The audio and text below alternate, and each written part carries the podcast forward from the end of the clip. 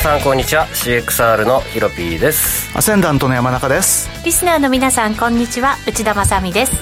この時間はフォレックスチャンネルをお送りしていきます。改めましてパーソナリティはヒロピーくんと山中康さんです。よろしくお願いします。よろしくお願いします。はいよろしくお願いしますそして月一ゲストゆかてぃんです。よろしくお願いします。よろしくお願いいたします。はいお願いします。えー、さて為替ですけれどもドル円が現在115円45銭から46銭大体なんか動いてないようにも感じるんですけど それでもね。結構 それでもね、まあ、ドル円にしては動いてるかもしれないけど、はい、まあ、ドル円は穏やかですねやっぱね。ただ、うん、その他の、まあ、ユーロを中心にね、はい、結構大きな動きになっていますので後ほどそのあたりも解説いただこうと思いますがユーロとポンドも結構動いていてゆかではい動いてますね。どうですか？いやちょっと今下落してるっていうところなので今あまり触らずに旋回しております。そうなんですね。このじゃ下落相場は特に入らず、はい、下落相場ちょっと入れなかったです。あそうなんですね、はい、次の波を待つ感じですね。はい。はいわかりました。何ですか？ヒロピー君私の目をじっと見ましたけどリスクオフ相場でしたっけ？オフ相場でしたね。ねポジションはどうでしたっけ？徹底的にユーロ売ったりました。お来ましたね。あよかった。ああじゃあ久しぶりにやったっていう感じ久しぶりの大勝利でございました。そうですか。後ほどじゃあこの、はいえー、変な話を詳しく伺っていこうかなと思います。えー、この番組 YouTube ライブでも同時配信しています。YouTube ライブに連動したチャットもありますので皆さんのご意見ご感想トレード内容などお寄せください。お待ちしています。それでは番組進めていきましょう。この番組は forex.com の提供でお送りします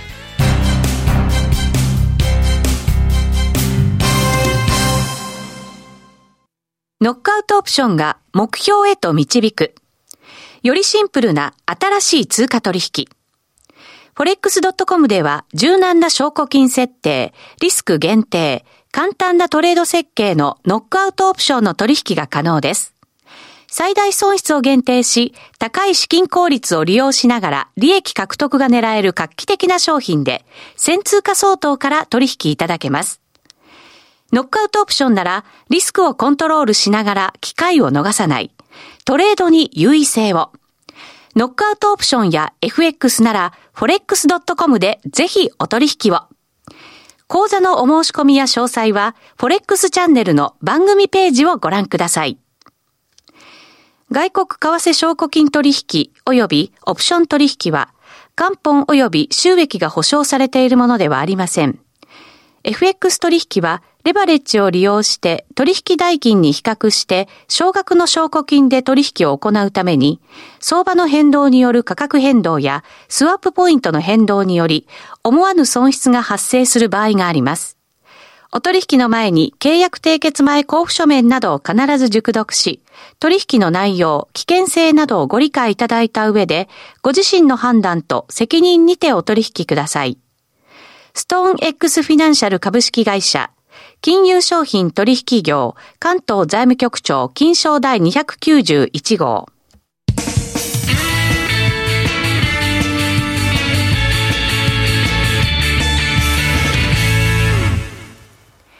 まずは、 Weekly Forex Strategy のコーナーです。このコーナーでは、最近のトレードとマーケット戦略について伺っていきます。今日も YouTube ライブをご覧の皆さんには、トレーディングビューのチャートを使って解説していきます。この人気の分析ツール、トレーディングビューは、forex.com で口座を開設すると利用できるツールとなっています。ぜひ、口座を開設して使ってみてください。まずは、ひろぴー君のユーロいきましょうか、今日は。ユーロ円やっぱりユーロ円かな。ユーロ円ですかね。チャットにはユーロ人の解説お願いします、はい、ユーロ人もっていうのもありますのでね後ほど。はい。じゃあチャート映してください。はい。まずはユーロ円からです、はい、ユーロ円ですね。週足の長、えー、割れそうで割れなかった平行チャンネルさんを割ってくれたのでと、えー、サポートラインですね。よっ盛大に盛大に走りましたねこれ。ああ確かにそうですね。いやよかった一気にいった感じですね、ね、抜けるのも。131円のはまだ持ってますね。うん。もうちょっと下見ますか。まあ125ターゲットだったんですけどもそれすら一瞬で終わって、ここ確かにフィボナッチの半値押しぐらいだったかな、124円の50ぐらいが一旦はめどにやなりやすいところまで来ている。うん。いやきもう来ちゃった、うん来ちゃった。来ちゃった。タッチしてますね、うん。もはや昨日。ただ僕も全然欧州経済ももう混沌とするでしょうと思ってるのでこんなもんじゃ終わらないだろうなと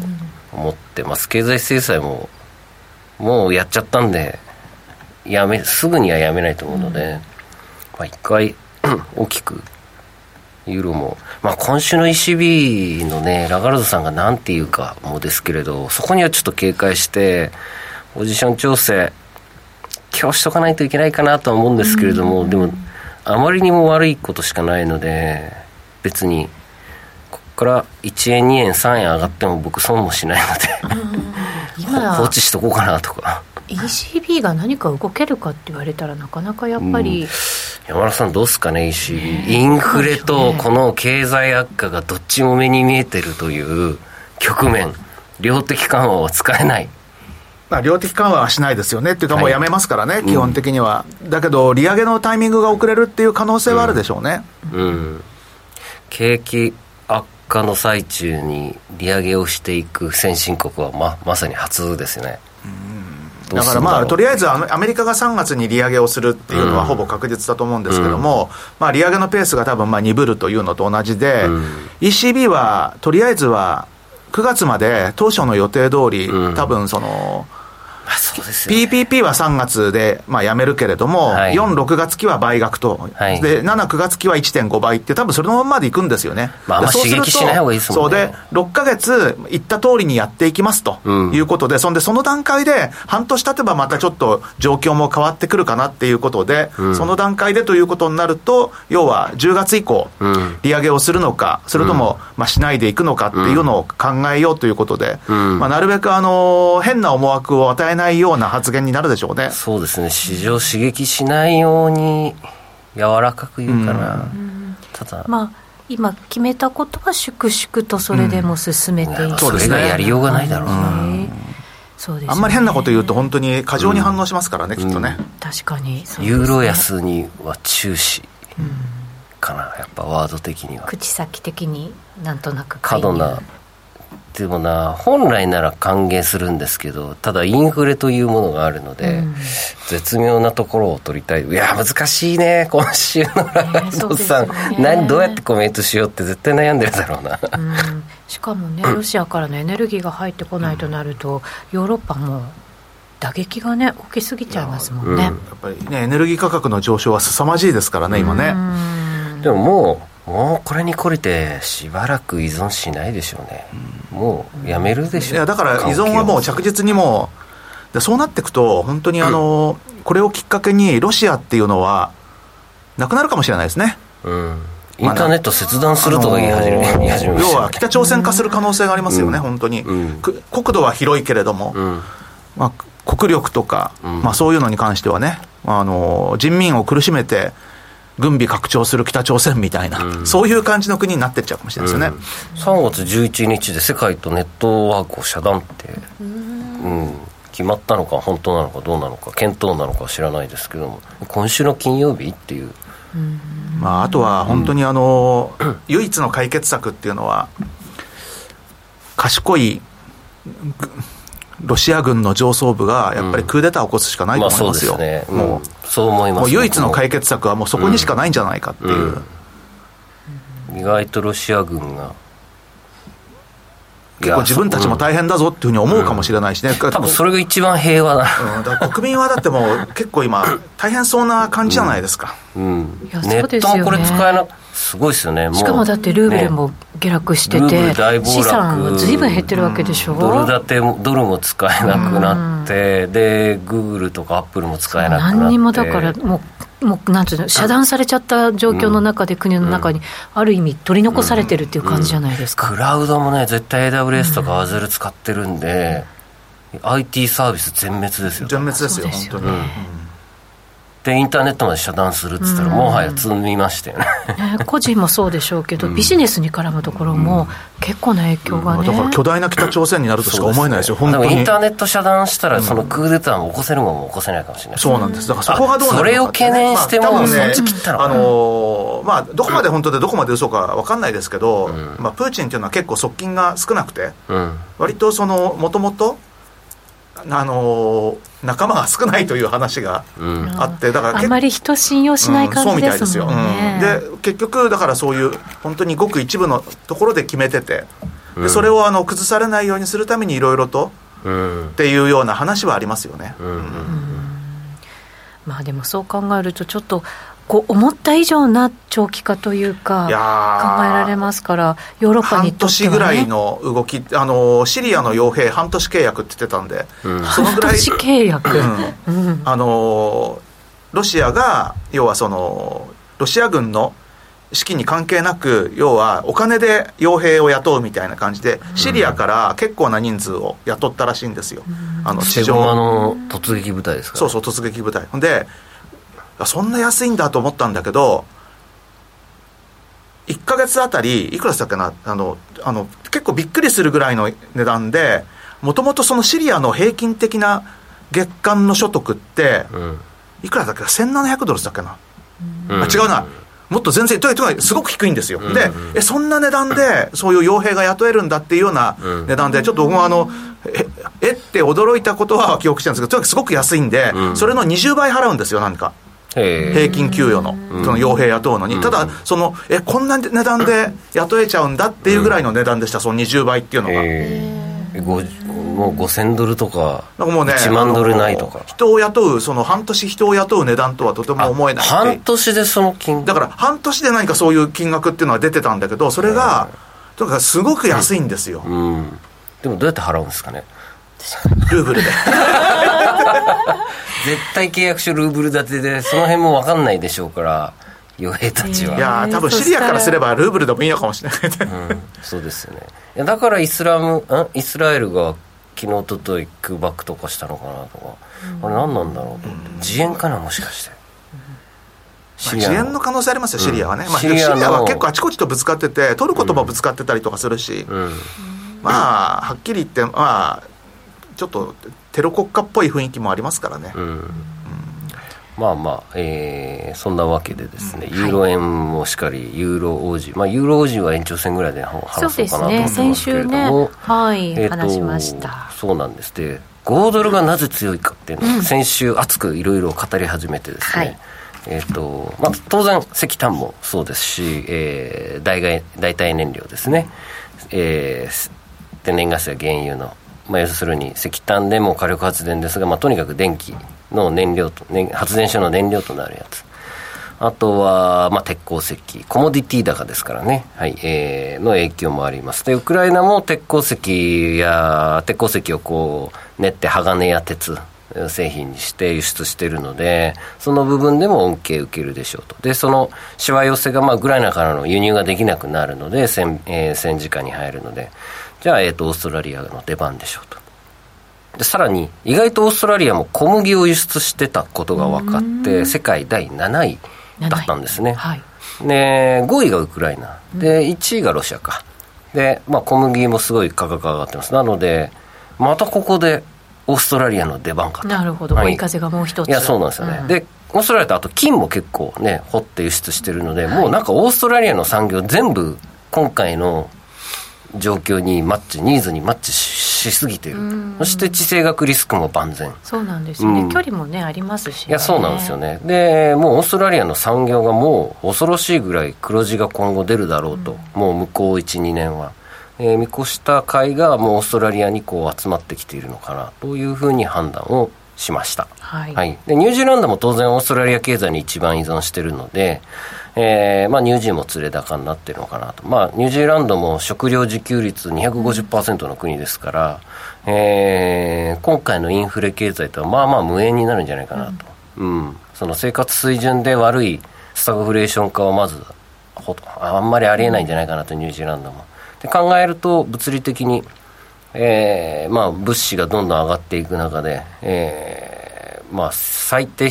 源の生活必需品とか生鮮食品も影響を受けるでしょうから、まあ、乳児も連れ高になってあんまりおかしくはないかなと思ってますと。い。うところで、はい、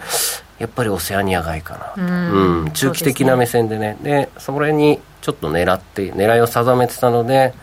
ユーロ円もしっかりですけれども、まあ、ユーロ王子結構いけるんじゃないかというので、まあ、ショートたくさん作ってですねえー、結果なんかあっという間にあの何百ピップスかける持ってるポジションみたいな、えー、感じになりました、はい、はい、がっつりと利益をね市中に入れたという感じなのかもしれませんが、うんはい、この後お知らせを挟んで、ユカティンのトレードも伺っていきます。一旦お知らせです。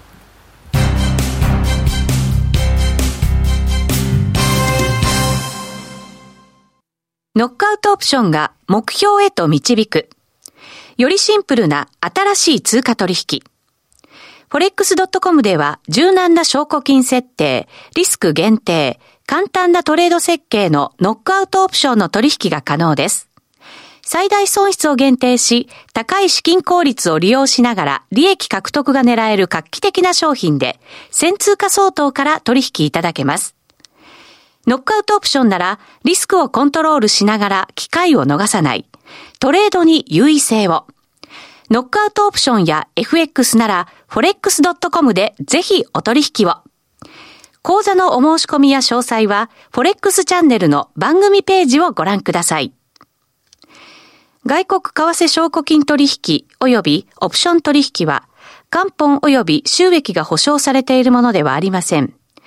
FX 取引はレバレッジを利用して取引代金に比較して少額の証拠金で取引を行うために相場の変動による価格変動やスワップポイントの変動により思わぬ損失が発生する場合があります。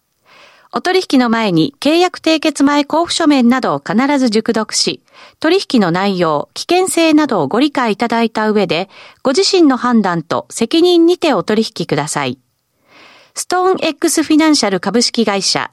金融商品取引業。関東財務局長金賞第291号。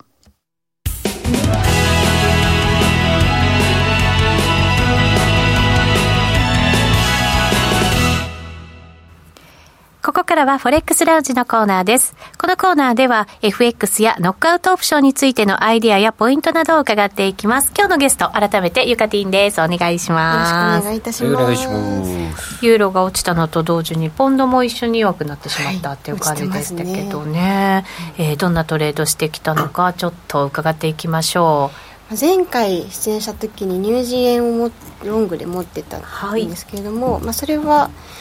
えー、利確は終わってますとい。うところで、はい、もう今ポジション持ってなくてですねそうなんですね。今のこの下落の波には乗れなかったなっていうところで、うん、まあ、そのロシアのそのウクライナ情勢っていうのがどれぐらい長引くかっていうところがちょっとあんまり、うん、難しいなっていうので難しいですよね、はい、なのでちょっと静観するしかないなっていうところではあるんですけれども、うん、その例えばポンドドルで言えば今かなり下落してで1.32でこのあの以前ロング持ってで上がったのに利確したっていうところがちょうどサポートが1.32にあるんですけれども、はい、もうそこを割って1.31そうなんです。割ってきてるんですよね、そうですよね、でえーとまあ、ここチャンネルラインを私ずっと引いてたんですけれども、うん、まあ、そこに回帰してきたなっていうところと、まあ、1.32ちょっとロング狙おうかなってちょっと一瞬思ったんですけど、うん、やっぱりこの状況でロング持つのはかなりリスクがあるなっていうので、うん、まあ、このせめてチャンネルラインの加減ぐらいまで待ってでそこでそのロシアとかウクライナ情勢がどうなってくるかっていうのを、ちょっと様子見っていうところになってきますね、確かに、ヒロピ君このユカティのトレードの、はい、チャンネルライン出しましょうか。ドドルの週足にしようかな。ちょっと長めに、当初の並行チャンネルは、うん、えー、画面お願いします。出てるかな、うんうん、多分こうだったんだよね最初。そうなんです。1月までは。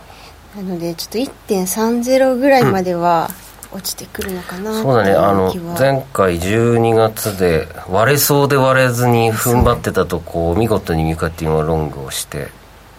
中央で1回リグって、はい、おしめ拾ってってやっていた。ところまでは聞いてます。だからそこから上がるかなと思ってショート持ってなかったんですけど、うん、もうそのウクライナに落ちてきてしまったので、うん、まあ、ロングに関してはまあ利確は終わったんですけどこのショートは取れずっていうところで、うん、まあ、今度ちょっとロングは狙いたいけどちょっとどうしようかなみたいな。ここ買うですよね。いやちょっと迷ってるか戻り売る無難にこの1.31の75ぐらい戻ったら、まあね、かなとこんなんなんですな。確かにこれ。まあ売りたいよなこれは。売りたい。週足チャンネルラインね抜けようとして結局あれが騙しになっちゃって。これがね2回もね週足レベルで。それでダブルトップになっちゃったじゃないですか、うん。はいだからやっぱりそこからの下げ足が早い早いですよね。早かったですね。ちょっとでももはや無理難しい無理だねこれは書き方は。うん。はみ出ちゃいますどうしても、うん、はみ出るのでじゃあどうするかというと冷やしにしてよ。こういう過程引いちゃいますか？はい。無理やり。もあの引いてる。はみ出した状態で引いてます。もし,、まあ、もしくはなんかこう、はい、よ。結構山中さんこのイギリスもロシアに対しては強硬姿勢ですよね。強硬ですよそうですよね、うん、もうヨーロッパの中でも一番ある意味影響が少ないと思ってるんですよ自分たちが。ドイツは一番影響ね強い。それに比べるとイギリスはまあまあ何かあっても原油だって自分たち持ってるしみたいな、ね。うん、確かにそうですね。だから近いし。そうかだから強気な姿勢でいられるんですね、うん、ただし為替はねこれだけ落ちてるっていうことはやっぱりユーロと同じように引っ張られますよね、まあ、引っ張られちゃってるんですかね、そういうふうなイメージで。はい。これは無理やりでしょうか？あり。あ大丈夫です。大丈夫。ですっていうかはい。そうですね。そうそれこそ山中さんがおっしゃったようにやっぱ欧州はやっぱどうしてもこうあのエネルギーが依存しがちっていうところでそのもうこのウクライナ問題がもしあの解決ってなった時にやっぱポンドドルはかなり上昇はしやすいのかなっていうのがあるのでそこはこう狙ってるな狙ってるところですね、うん、確かにインフレもねきつい国ですもんね。もともとね。そうすると利上げ姿勢っていうのはなかなか緩められないっていうのもあるでしょうしね、いやどうすんだろうね。いやでもするよな最後。山中さんどっち選択しますかね難しい、まあ、放置したらどえらい CPI になりますね、うん、イギリスは多分もう一回ぐらい逆に利上げをしてから様子見ようって感じかもしれないですね。うん、うんまあ、一番困っちゃってるのはやっぱ ECB で結局利上げする間もなく景気が後退にね向かってしまうという可能性が高いんで、ね、まあ、それに比べるとまだイギリスはまだ多少は手があるという感じですかね、うん。うん、今回やっぱ今までとち違うのはドイツ経済が完全に折れるのが目に見えてるので、頼みの綱ドイツが折れた時のヨーロッパってどうなるのかちょっとイメージがつかないんですけど。まあでも、うん、結局はドイツがこけるとみんなこけるですよねヨーロッパはね、うん、でこけるんですよ多分、うん、これでも物価も高い中ですからヨーロッパ完全にスタグフレーションなるなるでしょうね。PPI30% ですよもう、頭おかしいですよあれは。放置しすぎでしょっていう、うんトルコ見てください。100%超えてますから。トルコは CPI が50 CPI 50超えてますからね。そうですね。それでこの紛争、まあ、戦争が終わってヨーロッパ経済が普通に戻っていくまでって考えるとものすごいやっぱり期間を考えなきゃいけないだから2022年は当初みんなが思ってなかった不景気になっちゃうっていう可能性が相当高くなってきましたよね、うん、うん株なんかはもうね、本当にずるずるずるずる、これ、このままいくと、ひょっとすると、ダウが3万割るとかね、意外と早いかもしれないですよね。うん。うんうんここまでも早かったんですけど、ね、早かったですよ、うん、ここまでも早かったんですけど、でも、うん、このここからもまだそう簡単には、だって解決が 見えないですからね、まあ、そうなるとやっぱりリスク資産売るしかないっていう感じになりますよね、うん、アメリカ株ヒロピク指数見てみますか？はい、はい、ナスダックにしますか？そうですね。はいノックアウトオプションで取引ができますので、はい、こちらもぜひ参考にしていただければと思いますがちょっと下げのめどとかね見ておきたいですね、まあ、結構いっちゃうと思いますよこれは。本当に株は、ダウジョーンズから。はい。いやいい波動を打ってますね。完全にだってそれまでの上昇じゃなくて今もう下降トレンドに来ちゃってますもんね、ね、流れが、高値から本当に見事に、うん。うん、見事ですね。見事にあの高値切り下げ安値切り下げパターンなんで。2月の安値はあるかなやっぱり。この感じからすると本当に3万ドルの大台を目指してもおかしくはないっていう感じですよね、ね、まあ上がりすぎましたもんね。まあね、まだ去年の1月より全然上なんですね、うん、全然上ですね何これ全然じゃん。ごめんなさい週足。はい。全然天井ですねまだあそうです、ね、いやもう形はまあ全く悪いですよ本当に、はい、どう考えても下しかないっていうチャートの形になっちゃってるあそっか。まあやっぱああこの辺ターゲットにしそうだなこのコロナショック前の。コロナショック前の高値っていうのはいかにもテクニカルにはターゲットにされやすい、うん、そうですね、うん、はそろそろコツコツ米株積み立て投資を始めようかなと私なるほどね。下がってきたから、まあ、下がってきたからね、うん、あの逆にあの買い下がるっていうのはいいかもしれないもう無限に買い下がりたいなと思ってるので、うん、毎月10万円ずつこう積み立ててダウが3万ドルぐらいまで下がったら、買い下がりたいっていう人多いんじゃないですかきっと、まあ、そうですね、時間的なね分散していく感じで考えれば、いや考えてるんですよ。ですよね。私も投資信託積み立てで1個始めました。おおあら。早いですね。毛が早いですね姉さんさすが。もうほら時間分散させてね、はい、もう最高のタイミングだと思うんですよ。もうぜひともここから株価は崩れてってほしいぐらいでしか僕は思ってないので、まあ、そこまで崩れてもらっても困るんですけどね、はい、絶好の仕込み場がここから1年あるんじゃないかなそう思ってなんかポジティブに、うんなんかこう、うん、投資のスタンスを取っていこうかなと思うんですけどね、うん。うん、いや楽しみなんだよな、というところですね。円は買われないなもっと買われてもよかったんだけどな、うん、なんかおかしいなこれもうあれなんですかねリスクオフの円買いなんていうのは見られないんですかね？まあリスクオフの円買いはないですよそれはないですよ。ない。それはもうないっていうかそれは逆にどちらかというと最近の発想じゃないですか。リスクオフの円買いって、うん、元に戻っちゃったんですよ。昔はなかった昔はリスクオフだったらもうドル買いしかないですからね。でなんでなのかっていうのはやっぱりアメリカは軍事力を持ってるから本当に有事の時には、どこが最後に残る国かっていうんで、うん、一番最後に残るのは米国、うん、で2番目に残るのがロシアっていうか旧ソビエト連邦、昔はね、はい、であのじゃもしこの2つの国が戦ったらどうなるのかっていうと大変なことになるからっていうんで、まあ、冷戦がずっと続いたじゃないですか、はい、だから基本的には、まあ、ルーブルなんていうのは新興国通貨なんで何かあるときはドルが買われるっていうことで、うん、だから僕本当はドル円はもっとドルが上がってもいいんじゃないかと思ってますよ。今回、ただユーロ円が下がったんで、抑えられてる部分がかなりあるんだけど、ね、本来ならば僕ドル円は117円ぐらいに来ててもおかしくはなかったんじゃないかとは思います本来ならばねただユーロ円の影響があるので結局ドル円はニュートラルというか横方向でユーロが下げてユーロ円も下げるっていうそんな動きですけど多分あのウクライナ情勢が落ち着くまでっていうのは基本的には米国債と米ドルが強いと思います。はい、わ、かりました。引き続き YouTube ライブで延長配信ございますので、そちらでご覧になっていただければと思います。ラジオの前の皆さんとはお別れです。この番組は forex.com の提供でお送りしました。